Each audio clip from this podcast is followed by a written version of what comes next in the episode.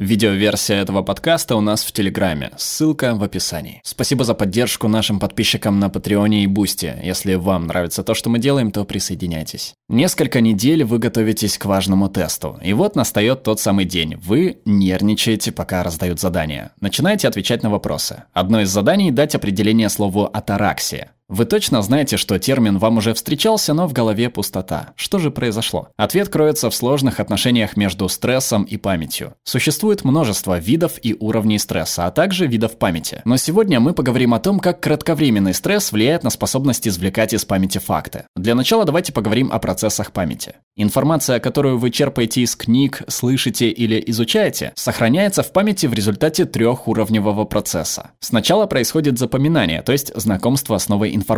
При каждом чувственном опыте активируются определенные участки головного мозга. Чтобы информация сохранилась в долгосрочной памяти, каждый чувственный опыт консолидируется гиппокампом, чему способствует миндалевидное тело. Оно отвечает за формирование в памяти событий, связанных с сильными эмоциями. Затем гиппокамп кодирует информацию, вероятнее всего путем укрепления синаптических связей, изначально активированных во время чувственного опыта. Как только информация закодирована, она запоминается или извлекается из памяти через какое-то время. Хранится информация в различных участках головного мозга, а за извлечение информации отвечает, скорее всего, префронтальная кора. Так какое же влияние на каждый из этих этапов оказывает стресс? На первых двух стадиях умеренный стресс может способствовать запоминанию сенсорного опыта. В ответ на раздражители, вызывающие стресс, головной мозг начинает выделять гормоны кортикостероиды, которые запускают в миндалевидном теле процесс распознавания угрозы, а также ответную реакцию на нее. Миндалевидное тело воздействует на гиппокамп, запечатляя в памяти стрессовые ситуации. В то же время время в результате стресса увеличивается секреция кортикостероидов. Это стимулирует работу гиппокампа и способствует консолидации памяти. Небольшой стресс может иметь положительный эффект, а вот сильный и хронический стресс чаще оказывают отрицательное воздействие. Это было доказано на крысах, которым в ходе эксперимента вводили гормон стресса. По мере увеличения дозы кортикостероида результаты тестирования памяти грызунов поначалу улучшались,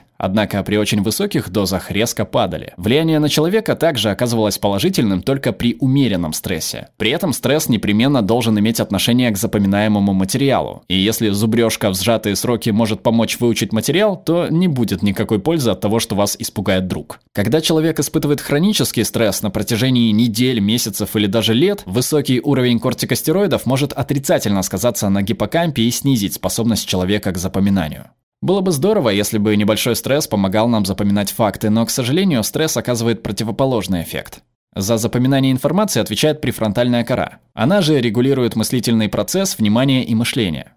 Когда кортикостероиды воздействуют на миндалевидное тело, оно подавляет или снижает активность префронтальной коры. Это необходимо для того, чтобы в опасной ситуации реакция «бей, беги или замри» одержала верх над более медленным и взвешенным мыслительным процессом. К сожалению, такая реакция также приводит к тому, что во время экзамена мозг человека как бы отключается. В попытке припомнить материал человек начинает нервничать, что приводит к замкнутому кругу. Повышается секреция кортикостероидов, что в свою очередь снижает шансы вспомнить выученный материал. Так что же нам предпринять, чтобы обратить стресс себе на пользу и оставаться спокойными и невозмутимыми в критический момент? Прежде всего, если вы знаете, что вам предстоит сдавать экзамен, постарайтесь подготовиться к нему, сымитировав стрессовую ситуацию. Все новое может вызывать стресс. Готовьтесь к экзамену, установив для себя временные рамки или сидя за столом, а не лежа на диване. Таким образом, вы сможете уменьшить реакцию на стресс и будете меньше нервничать во время экзамена. Справиться со стрессом вам помогут и занятия спортом. Учащенные сердцебиение и дыхание вызывают химические изменения в головном мозге, что в свою очередь снижает нервозность и усиливает чувство благополучия. Регулярные физические нагрузки также нормализуют сон, что крайне важно перед экзаменом. Непосредственно в день экзамена попробуйте сделать несколько глубоких вдохов и выдохов, чтобы подавить реакцию «бей, беги или замри». Эффективность глубоких дыхательных упражнений в снижении снижении уровня стресса доказано для широкого круга экзаменуемых, от третьеклассников до студентов-медиков. Поэтому в следующий раз, когда ваш мозг откажет в критической ситуации, сделайте несколько глубоких вдохов и вспомните, что атараксия – это спокойствие духа, состояние безмятежности.